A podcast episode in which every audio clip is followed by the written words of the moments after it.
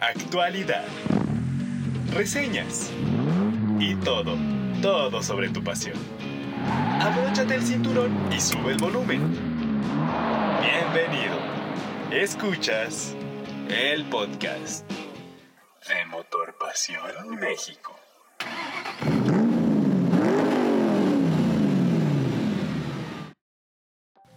Hola, amigos, ¿cómo están? Sean bienvenidos una vez más a este podcast de Motor Pasión México. Mi nombre es Estefanía Trujillo y estoy muy contenta por tenerlos el día de hoy aquí.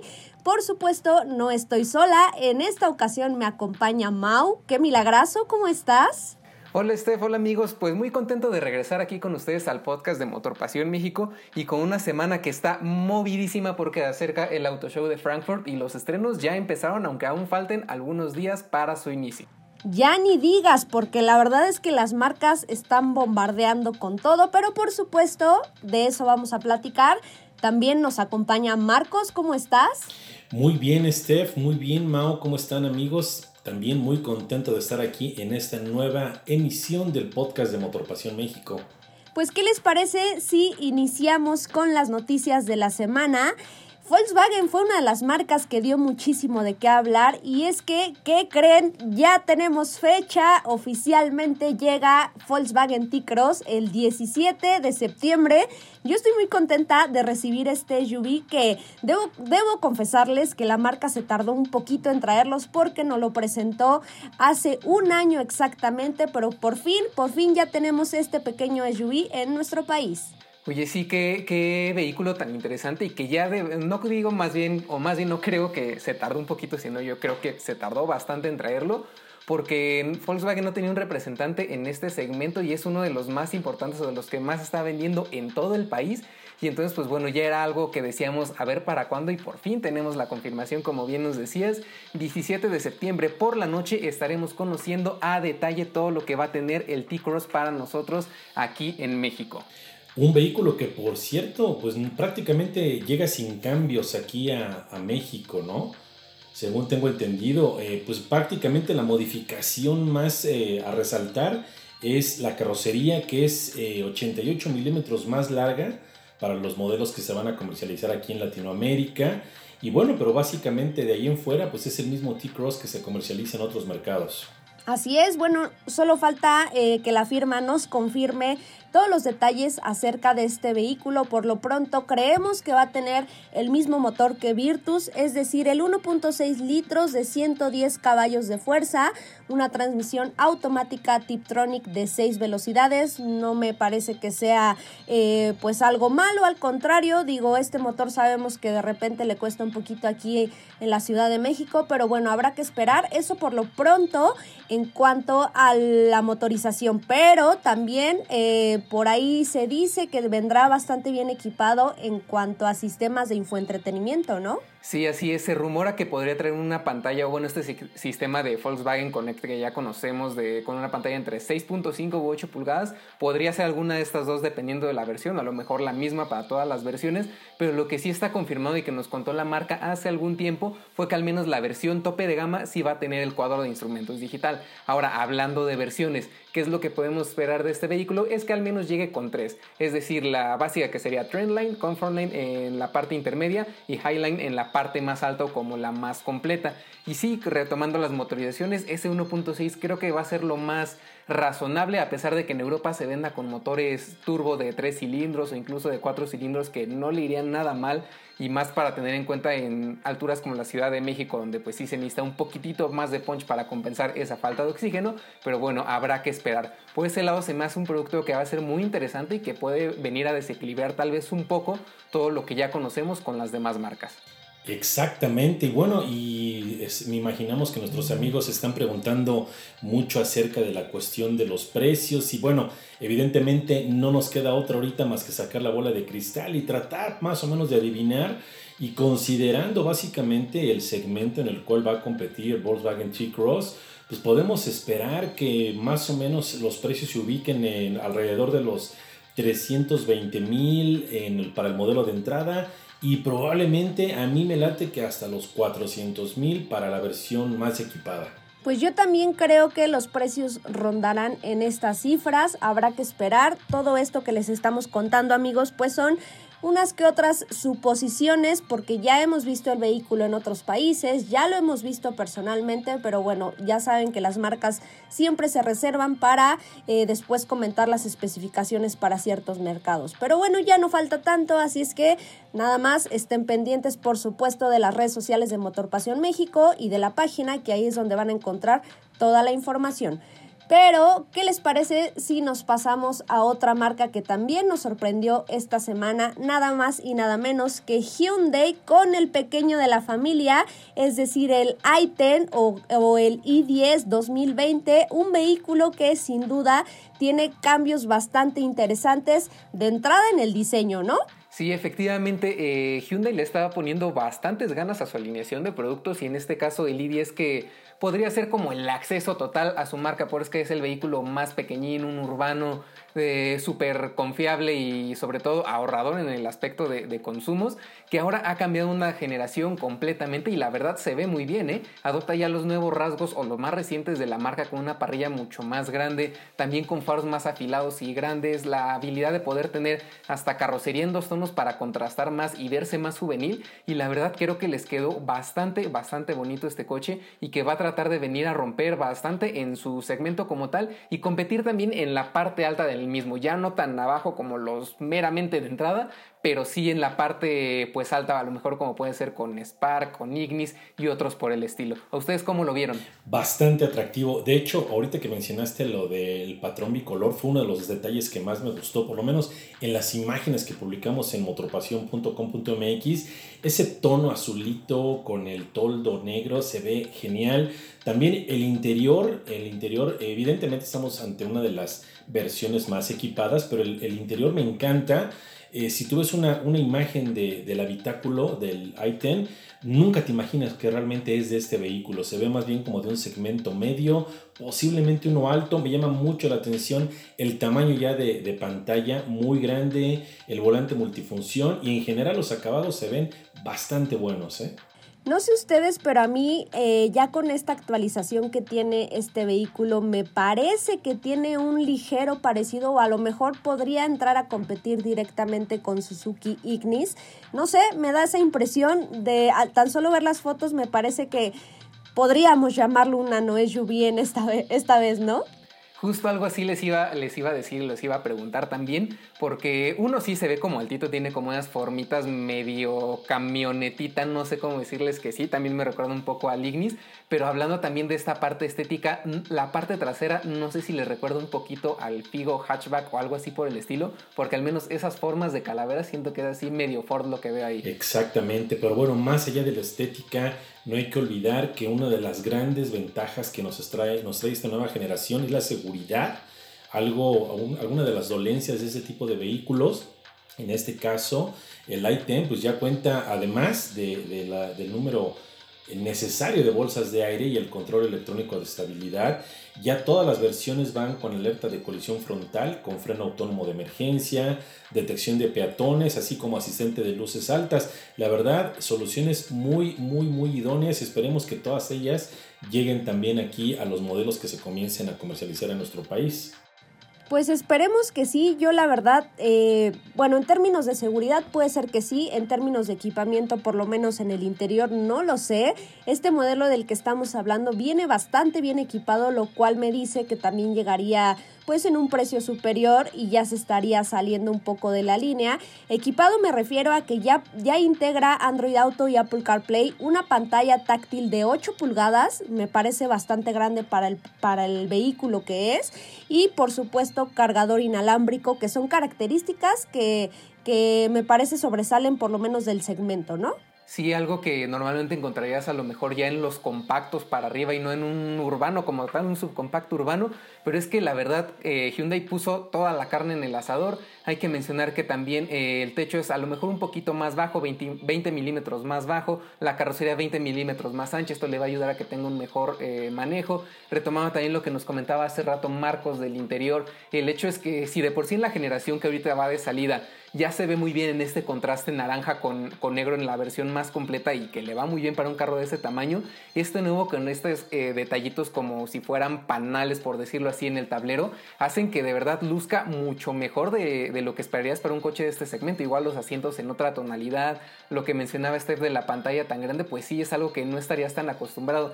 Y sí, en este apartado tecnológico, el hecho de ya decir que tiene freno autónomo de emergencia, que incluso viene con una, una aplicación con la cual puedes abrir o bloquear el vehículo, ver dónde lo estacionaste, incluso tener un pequeñito reporte por ahí de, del estado mecánico del coche, pues es algo que sinceramente esperarías de un coche de muchísimo más alto segmento, por decirlo de alguna forma, que de un urbano de acceso.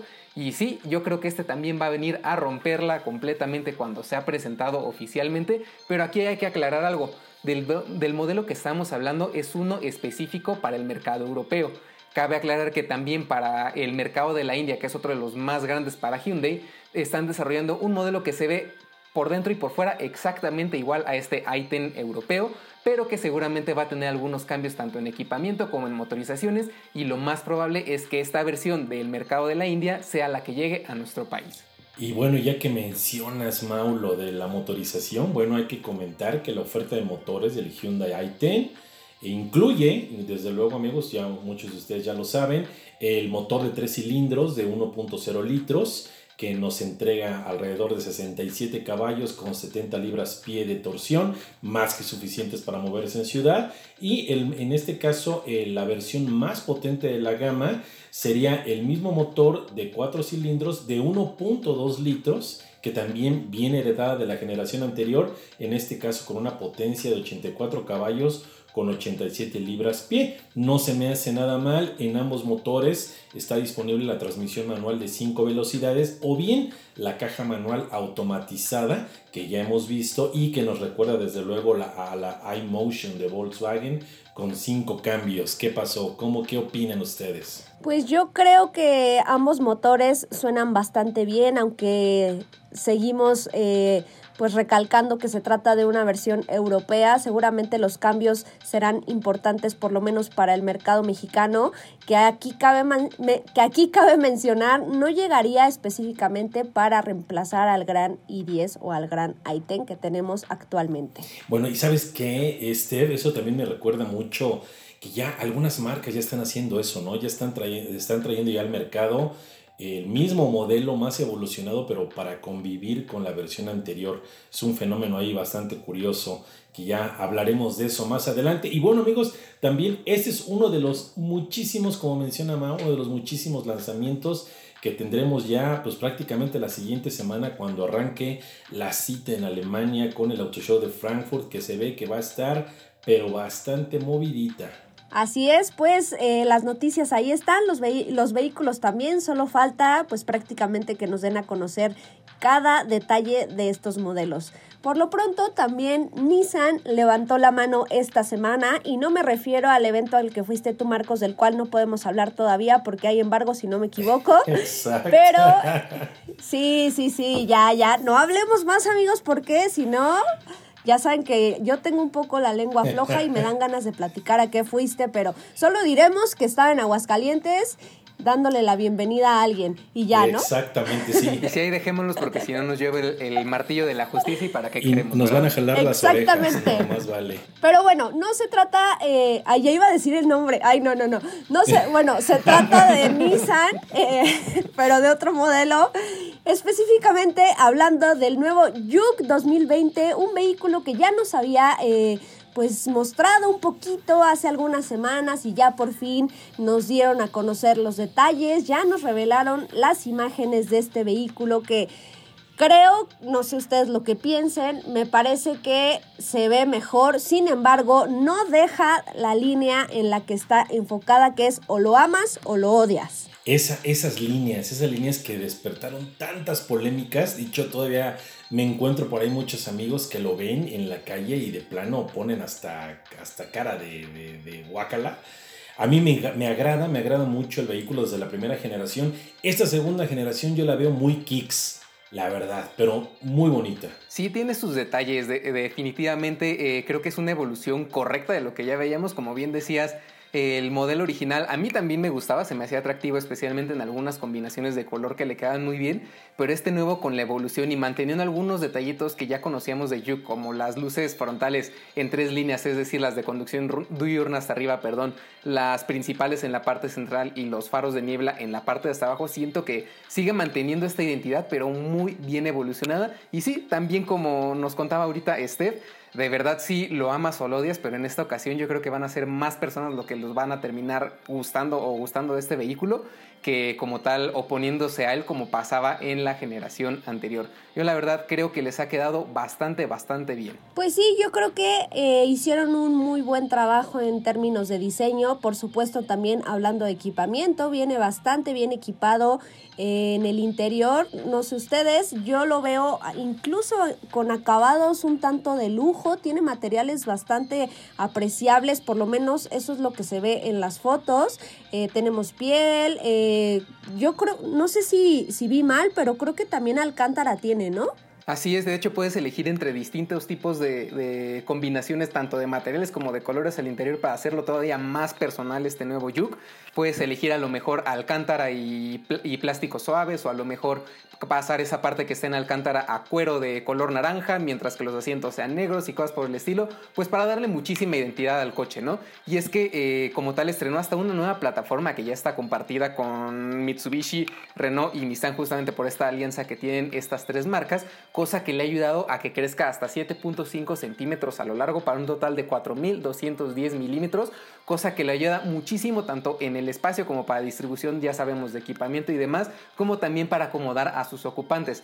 En este caso, pues el espacio de rodillas para la banca trasera llega a crecer hasta en 5.8 centímetros. En cuanto a cabeza, 1.1 centímetros y en cajuela llega hasta los 422 litros, cosa que quiere decir que es 20% más amplio que el modelo anterior y es algo que sí le hacía falta porque si bien era llamativo el coche, era atractivo, estaba bien equipado cuando se lanzó en su momento, el espacio en la parte de atrás pues sí estaba al nivel de, un hatchback compacto, la verdad, o subcompacto, perdón.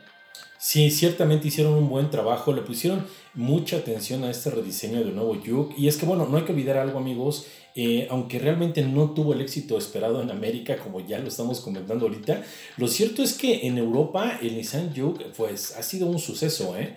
En nueve años, que ya han pasado casi una década desde su lanzamiento, pues ha, logrado vender eh, casi un millón de unidades, lo cual habla de que, pues sí, aunque puede haber muchos quienes no estén de acuerdo en su diseño y sus líneas, hay muchísimos otros consumidores que ven en él pues una opción bastante atractiva, eh, diferente, y es por ello que Nissan pues se aplicó a fondo para los cambios en este nuevo BSUV. Cambios bastante importantes, no solo en diseño, también en términos de seguridad.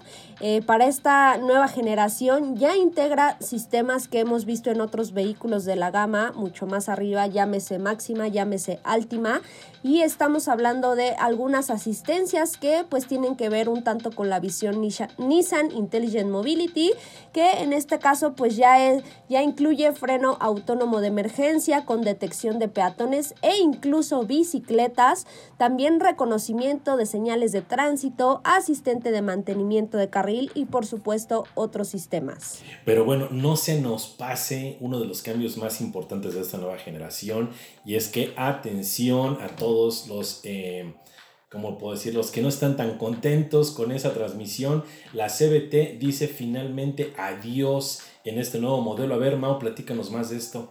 Así es, Marcos, es un cambio que muchísimos estaban esperando y es que ustedes no sé si, se si recuerdan, perdón, cuando llegó el Yuka aquí a México, primero se ofrecía con una transmisión manual de 6 velocidades que estaba súper bien y que a muchos nos gustó porque de verdad se manejaba muy bien este vehículo con esa caja, pero después solamente se nos quedó la automática CBT que si bien es buena para los viajes en carretera, para ayudarte a bajar un poco más los consumos y cosas por el estilo, ya a la hora del manejo del día a día en ciudad o para sacar a lo mejor un poquito más de jugo a ese manejo, pues no era como la más ágil o, que, la que más se disfrutaba de manejar. Y pues bueno, aquí el cambio verdaderamente importante es que con este nuevo motor de 3 cilindros de 1 litro de 117 caballos de fuerza, Nissan decidió utilizar una caja automática de doble embrague de 7 cambios, pues también para darle un manejo todavía más vivo a este vehículo y ya por fin dejar atrás esa CBT cosa que se me hace correcta y muy, muy buena con este coche y que también más adelante va a mejorar en ciertos aspectos porque si bien ahorita como les menciono solamente hay un motor disponible,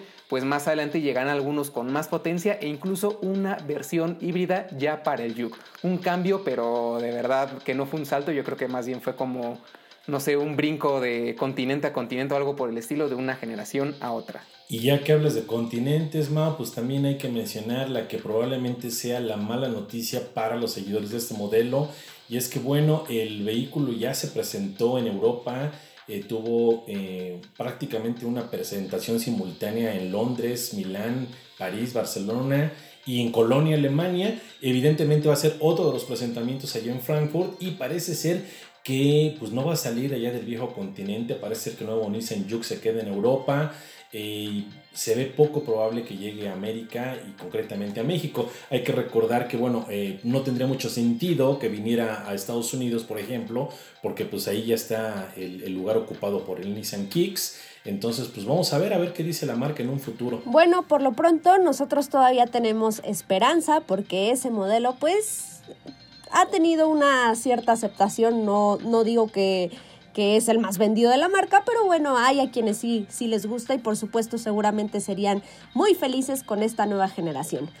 Y amigos, creían que se habían salvado de los eléctricos o de los híbridos en este programa, pues ¿qué creen que no? Pero no se trata de cualquier híbrido, se trata nada más y nada menos que el vehículo más potente de la firma Lamborghini y es el Cian el primer híbrido de la firma con 819 caballos de fuerza. Oye, sí, es un, vehículo que de verdad sorprende, sorprende para empezar de cómo se ve, ¿no? Cómo lo ha diseñado Lamborghini, siempre manteniendo estos diseños tan disruptivos, tan angulares, que se inspiran de cierta forma en algunos aviones de combate y cosas por el estilo, pero también por la nueva tecnología que empiezan a utilizar. Cabe mencionar que sí, este es el primer eh, híbrido de la marca italiana de Sant'Agata y en este caso se monta sobre la plataforma y utiliza también el mismo motor del Aventador SBJ, el Super Veloce Iota. En este caso, pues bueno, es un V12 de 6.5 litros que generalmente entrega 770 caballos de fuerza. Sin embargo, para este Lamborghini Sian, la marca le dio un nuevo, eh, una nueva admisión de titanio, con lo cual ayuda a llegar hasta los 785 caballos de fuerza.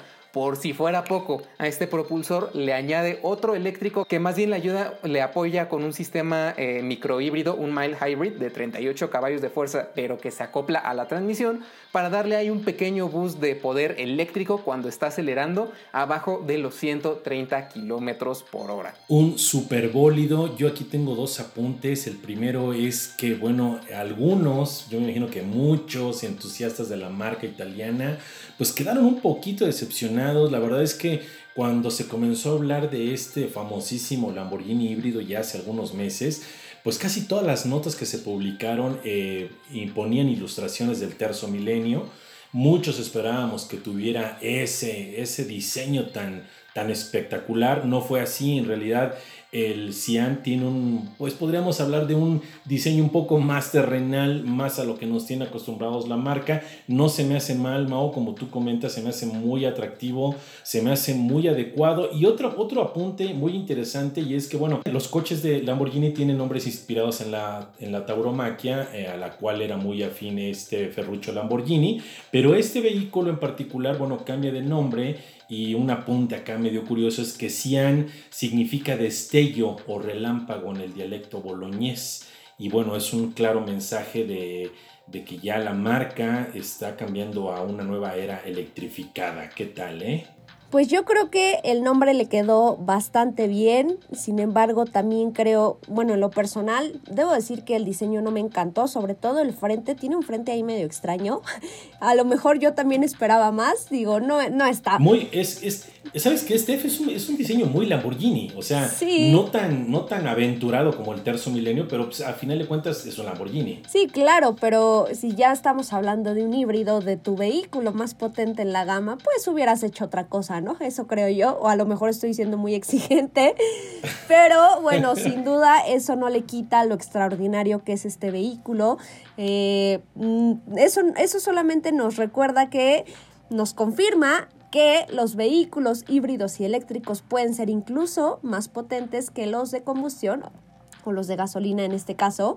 Y eh, nada más ahí como, como datito, este modelo hace el 0 a 100 en tan solo 2.8 segundos. imagínense si parece un avión, yo creo que sí lo es, pero bastante aterrizado.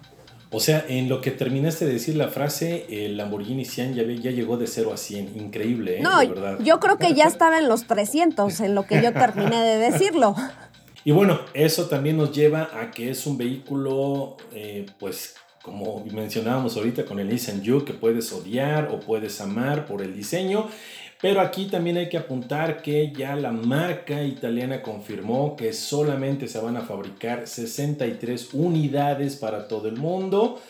Y el precio, bueno, no está todavía confirmado. Se habla de que podría costar algo así como 3.3 millones de dólares que bueno, hasta antes de que el peso, se, el dólar se disparara por arriba de los 20 pesos, andaba por ahí en 72 milloncitos, amigos, por si alguien ya quiere ir sacando la chequera o ir preparando el traspaso, bueno, ya más o menos saben cuánto va a costar este vehículo. A ver si con el crédito de la casa me alcanza, porque pues la verdad. Exactamente. Fíjate que me, me suena a un precio un tanto descabellado, sí, pero para lo que estás obteniendo, yo creo que es, es justo. Pero bueno, habrá, obviamente no me sobra ni siquiera un millón ni medio millón, pero bueno, ahí está. Habrá quienes sí. E incluso no dudo que ya estén vendidos, ¿eh? ahora que lo pienso. Sí, segurito, todos ya tienen dueño. Exactamente, sí, exactamente. sí, es un hecho, ¿eh? Sí, sí, sí, sí. Digo, hay que recordar que al final de cuentas hay gente para lo cual, para, las, para quienes 3.3 millones de dólares, pues es, pues es nada prácticamente es cambio. Y oiga, nada más un detallito para recordar de este vehículo. Cabe destacar que, bueno, esto que les mencionaba, que es un microhíbrido, no es un híbrido total, porque total, el, híbrido completo, ya como tal, en toda la extensión de la palabra, va a ser el sucesor del Aventador. Este Cian es solamente como una probadita de lo que va a lograr Lamborghini al empezar a electrificar sus vehículos, pero como tal, ya para un híbrido completo, completo, completo, hay que esperar todavía más o menos hasta 2022-2024 para que se presente ese sucesor. Bueno, pues ahí está. Eh me parece que llegó la hora de hablar ahora sí de la cereza de la semana o la cereza del pastel, como se dice. Y me parece que Porsche Taycan lo es. Por fin, amigos, por fin ya sabemos de qué trata este vehículo. Digo, ya nos habían dado muchas pistas claramente, pero bueno, no lo habían hecho oficial. Me parece que nunca antes, o por lo menos yo nunca antes había escuchado hablar tanto, pero tanto de un vehículo antes de que se presentara y creo que fue el caso de Porsche Taycan. Totalmente de acuerdo, fueron semanas y meses de que estuvimos viendo de teasers, trailers y que ahora logró esto y que puede hacer esto y no sé qué y demás. Pero creo que fue una estrategia muy buena porque de verdad a la mayoría nos tenía emocionados y al menos desde mi caso puedo decir que es el primer vehículo eléctrico que de verdad me tiene con unas ganas de manejarlo, de tenerlo enfrente, pero que lo necesito ahora mismo porque se me hace algo sorprendente, que no haya sido ni siquiera concebido como un sedán de lujo, sino más bien como un deportivo eléctrico capaz de llevar a cuatro personas con mucho lujo, ya como la cereza del paseo, por decirlo de alguna forma. Pero me llama la atención, lo primero que me llamó la atención, bueno, claro, el diseño es genial. Ciertamente, el vehículo que estuvimos observando en todos los teasers que mencionas, Mao, que el, famosísimo modelo negro que anduvo de paseo prácticamente en todo el mundo, pues no era, bueno, sí, era muy similar al producto final, pero caray, el de verdad, de verdad, el, el, ya el producto final, el vehículo, híjole, está que de verdad te roba el aliento. Me llama mucho la atención las versiones. Cuando escucho, eh, cuando leo la palabra turbo en un eléctrico, como que hago toin, no sé ustedes. Sí, fíjate que a mí también fue algo que me llamó mucho la atención cuando vi vi pues este, este nombre en la parte trasera. Y seguramente amigos también ustedes estarán pensando cómo es que un eléctrico puede ser turbo. Si no me equivoco, la palabra turbo, el apellido turbo, nada más hace referencia a lo que puede hacer el vehículo exactamente, ¿no? Exacto, sí, sí, sí. Ajá, sí, es como, como que eh, para que nos acordemos de lo que hacen sus hermanos con motor de combustión interna.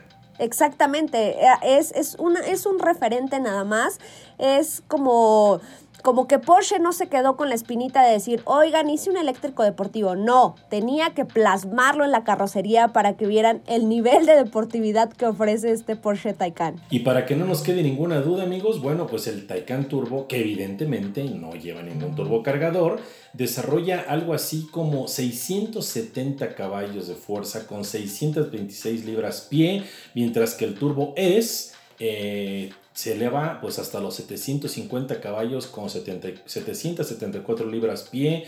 Evidentemente ambos modelos llevan un motor eléctrico en cada eje, con, o sea, es prácticamente un tracción integral, pues con el torque y la potencia disponibles al pisar por primera vez el pedal. Efectivamente, y también aquí una innovación o algo muy, muy interesante que hizo Porsche fue el hecho de que le dio una caja de velocidades de dos, de dos marchas. En este caso, la primera marcha le ayuda a despegar para que su aceleración sea muy rápida y la segunda pues ya ayuda más a dosificar la entrega de poder para hacerlo un poquito más eficiente. Y teniendo en cuenta esto y también el sistema de tracción, cabe mencionar que la aceleración del 0 a 100 en el caso del modelo Turbo S se logra en 2.8 segundos, mientras que en el Turbo en 3.2 segundos y ambos están limitados a 260 kilómetros por hora. Teniendo en cuenta lo que vemos con otros vehículos como por ejemplo el Tesla Model S y demás, sabemos que estos coches son rapidísimos en línea recta y que incluso se pueden dar un tú por tú con superdeportivos del estilo de Ferrari, Lamborghini, cosas por el estilo. Sin embargo, este Taycan también va a ser capaz de meterse al circuito y darle a todo lo que da porque incluso probó teniendo eh, varias vueltas en el Nürburgring y llevándose un récord de más o menos de 7 minutos 49 segundos si mal no recuerdo, cosa que lo ha hecho el más rápido de su clase en ese circuito. Oye, y pues ahora que mencionas el 0 a 100, por lo menos en la versión Turbo S, que es de 2.8 segundos, es la misma cifra que nos está dando Lamborghini Sian. ¿Están de acuerdo? Estaría bueno ver una competencia de ese nivel. Exactamente. Y bueno, aquí también les tengo un dato curioso y es que, bueno, el, el Taycan o Taycan, Taycan, ¿no? Es Taycan, eh, tuvo eh, presentaciones simultáneas en las cataratas del Niágara, en Berlín y en Fuzhou, China. Y la marca afirma que esto fue como una representación a las fuentes de creación de energía eléctrica renovable, hidroeléctrica, solar y eólica. Como ven, estuvo la verdad de lujo. Eh, yo tuve oportunidad de ver ahí la transmisión de las cataratas del Niágara y estuvo súper, súper genial. Sí, la verdad es que sí, eh, fue una planeación bastante interesante por parte de Porsche, así como lo fue también... Eh, pues todos estos acabados que encontramos en el interior definitivamente estamos ante un vehículo completamente tecnológico. De entrada resaltan estas tres pantallas que tenemos al centro. Así es amigos, no solo las dos pantallas que se podría decir están enfocadas hacia el conductor, sino también agrega una tercera específicamente para copiloto, la cual se podrá agregar de manera eh, opcional, como equipamiento opcional, pero funcionará para que pues prácticamente tu copiloto no te esté molestando de, de préndele aquí o préndele allá o que ya se atravesó el brazo, no, todo lo va a poder hacer desde ahí. O más bien por el contrario, ¿no? Para molestarte cambiándote tu música, poniéndole a diferentes navegaciones y cosas por el estilo. Exacto. No, sí, mira, hay que verlo, eh, hay que ver el lado positivo. Oye, Mau, a ver, ¿qué, ¿y qué onda? ¿Qué sabemos de los precios?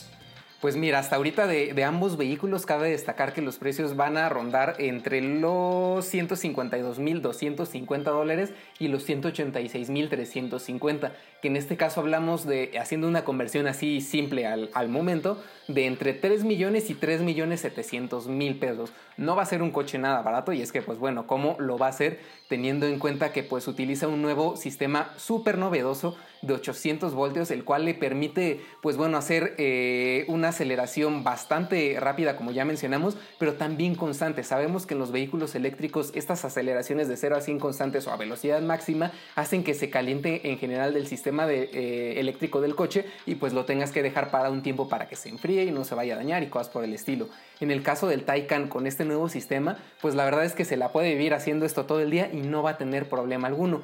Y Porsche lo demostró haciendo una carrera, o bueno, una especie como de carrera de distancia o de, endurance, por decirlo así, en el circuito de Nardo, en el cual recorrieron, si mal no recuerdo, como 3.000 kilómetros o 2.000 kilómetros y algo, algo así, en tan solo 24 horas, nada más parando para recargar el coche, cambiar piloto y vámonos. Qué bárbaro. Bueno, y aparte de caro, va a ser un auto muy exclusivo y difícil de conseguir porque durante la presentación Porsche anunció que, bueno, ya tiene más de 20 mil clientes interesados, eh, órdenes de compra, podríamos entender por lo que es muy probable que, pues, que la producción total del primer año del Taycan pues prácticamente ya esté agotada, o sea que, y estamos hablando de un vehículo que se va, va a llegar a, a, venta, a pisos de venta a finales del siguiente año, entonces si están esperando amigos ya adquirir el suyo, pues van a tener que armarse de paciencia y mucha, ¿eh? Oigan, y pues rápidamente ya nada más para cerrar el tema de este Porsche Taycan, el cual van a poder checar absolutamente todos los detalles y las fotos en el sitio de motorpasión.com.mx. Eh, la firma nos anuncia que para la versión Turbo S va a tener un rango de autonomía de 412 kilómetros y para la versión Turbo va a ser de 450 kilómetros.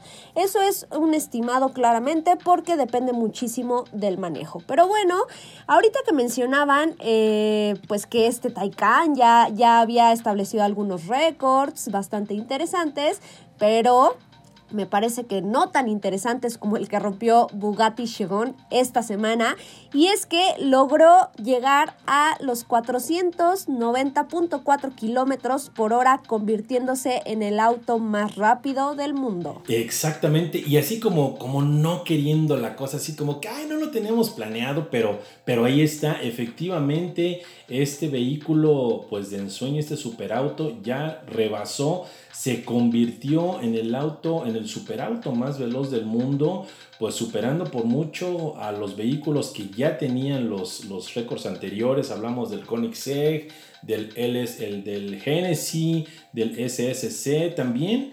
Ya se quedaron abajo y es que bueno, este vehículo ya ya se fue por arriba de los 490, que es una brutalidad. Ahí por ahí andaba una cuestión de, de, de algunas... Em, algunos errorcillos por ahí, algunos decían que 489, otros de 490, pero en realidad amigos fue de 490.4 kilómetros por hora lo que realizó este superauto francés allá en Alemania. Evidentemente eh, el prototipo utilizado para esta prueba fue un, un Chiron con carrocería extendida en 25 centímetros y equipado con algunos detalles a los que presentó el Bugatti 110 develado ahí en Pebble Beach.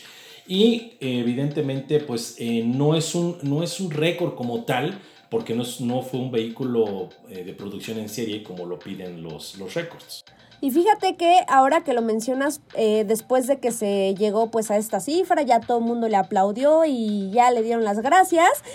Fíjate que dos, dos días después, si no me equivoco, Bugatti salió a decir que que ¿qué creen? Que no era la velocidad máxima a la que podía llegar su superauto, que pudieron incluso haber superado fácilmente los 500 kilómetros por hora, exactamente, si no mal recuerdo, como 514 kilómetros por hora. Sin embargo, pues la pista en la que lo hicieron eh, por seguridad, eh, la pista se eligió principalmente por seguridad, pues no les permitió llegar al tope de este auto, a, que pues al final demostrara su 100% y pues con esto la mala noticia también llegó de que Bugatti cerrará las puertas, bajará el telón, ya no demostrará más este tipo de retos o de este tipo de récords, entre comillas, para demostrar que sus autos son los más rápidos del mundo. Comentan que incluso pues lo dejarán un poco de lado y que se enfocarán en crear otros proyectos. Bueno, a final de cuentas, este, pues ya lo que tenían que demostrar, ya lo demostraron evidentemente. Se, se, quedaron muy arriba, no sé qué opinan ustedes, se quedaron muy arriba de sus principales competidores, entre ellos Genesis, que yo me imagino que es el que está más cerca de poder aspirar a esto. Entonces ahorita pues ya, ¿qué, qué más queda? Ya, si ya no lo vamos a hacer, no importa, la marca ahí quedó ya para los anales en la historia del automovilismo. Me parece que fue un poco la frase de, oigan, ya me voy, pero aquí les dejo esto, cuando lleguen a esto, pues hablamos después, ¿no? Entonces, ahí me avisan cuando quieran llegar a los 500 que yo aquí voy a estar. Y bueno, pues amigos, eh, ya casi, ya casi nos vamos, eh, pero no, no sin antes comentarles también que esta semana Jetta, otra vez Volkswagen, eh, llegó a los 6 millones de vehículos producidos del el modelo Jetta, del modelo Estrella en nuestro país. Así es, después de pues muchísimo tiempo, desde 1981 cuando empezaron a fabricar el Atlantic, que fue la generación 1 del Jetta, la marca alemana con mucha presencia aquí en México llegó a este récord de los 6 millones y el coche encargado de llegar a esta cifra fue un Jetta GLI de color rojo que se va a quedar aquí en el mercado mexicano, o más bien fue creado para el mercado mexicano y que pues bueno, nos hace ver claramente que el Jetta siempre ha sido un coche súper asociado a la industria automotriz y en general hasta la cultura mexicana, porque pues bueno, creo que es uno de los que más se conocen, de los más queridos, de los que también más se critican en todo aspecto y que ya tiene muchísima, muchísima historia en nuestro país. Y para hablar un poquito más de cifras, Marcos, cuéntanos más o menos cuántas unidades se han fabricado de cada uno de estos modelos durante sus siete generaciones. Pues mira, tenemos que del Atlantic, como, dice, como bien dices, el, el Jetta A1 se fabricaron 103.493 unidades. Luego de la segunda generación se fue hasta los 178.975 unidades. Del Jetta 3 se manufacturaron 631.755, pero aquí el salto cuántico fue a partir de la cuarta generación, una de las más célebres, de las más queridas y odiadas del Jetta, pero se fue hasta el millón 765.079 unidades. Luego de ahí nos vamos con el Jetta 5, que fue conocido en México como Bora, Jetta 5 en Europa, del cual se fabricaron 1.076.201 unidades del Jetta 6 2.2992 y finalmente pues bueno ya vamos por el Jetta 7 que lleva hasta el momento pues más de 241 mil unidades. Pues sí, la verdad es que son cifras bastante buenas que, que, sin duda pues le dan un reconocimiento bien merecido a Volkswagen en México y por supuesto a este vehículo. Pero pues eh, todo llega a su fin y este programa ya terminó amigos, pero no nos vamos sin antes recordarles y recomendarles que visiten el sitio de motorpasión.com.mx. Ahí van a poder encontrar todas estas noticias de las cuales les hemos estado contando. Van a encontrar todos los detalles de los vehículos, eh, lanzamientos. Por supuesto, no se pueden perder la próxima semana todos los lanzamientos y presentaciones que nos darán en el Auto Show de Frankfurt, que como ya se pudieron dar cuenta, son bastantes. Eh, mi nombre es Estefanía Trujillo y estoy muy agradecida de que estuvieran el día de hoy aquí con nosotros. También Mauricio, ¿cómo, cómo te encontramos en tu Twitter? Y por supuesto, cuéntanos las redes sociales de Motor Pasión. Así es, Esther, muchísimas gracias. Fue un gustazo compartir con ustedes. También les eh, quiero recordar que si quieren escuchar los demás episodios del podcast, pues bueno, los pueden encontrar aquí mismo en, el sitio de Motor Pasión México. Nada más eh, en el buscador escriben la palabra podcast y les van a salir todos los que tenemos.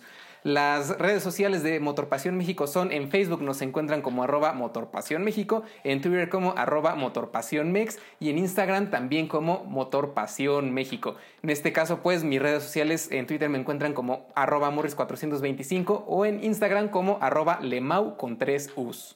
Muy bien, eh, Marcos, ¿a ti cómo te encontramos? A mí me encuentran en Twitter como arroba Marcos Bureau, así todo junto y con minúsculas. Y también me dio muchísimo gusto haber compartido micrófonos en, eh, micrófonos en esta ocasión contigo, Steph, contigo, Mao. Mucho gusto, amigos. Y una vez más, gracias por haber estado en este nuevo podcast de Motorpasión México. Bueno amigos, esperemos que se hayan divertido y hayan disfrutado tanto como nosotros. A mí me encuentran en Twitter como arroba sopita de lima y nos escuchamos la próxima. Adiós.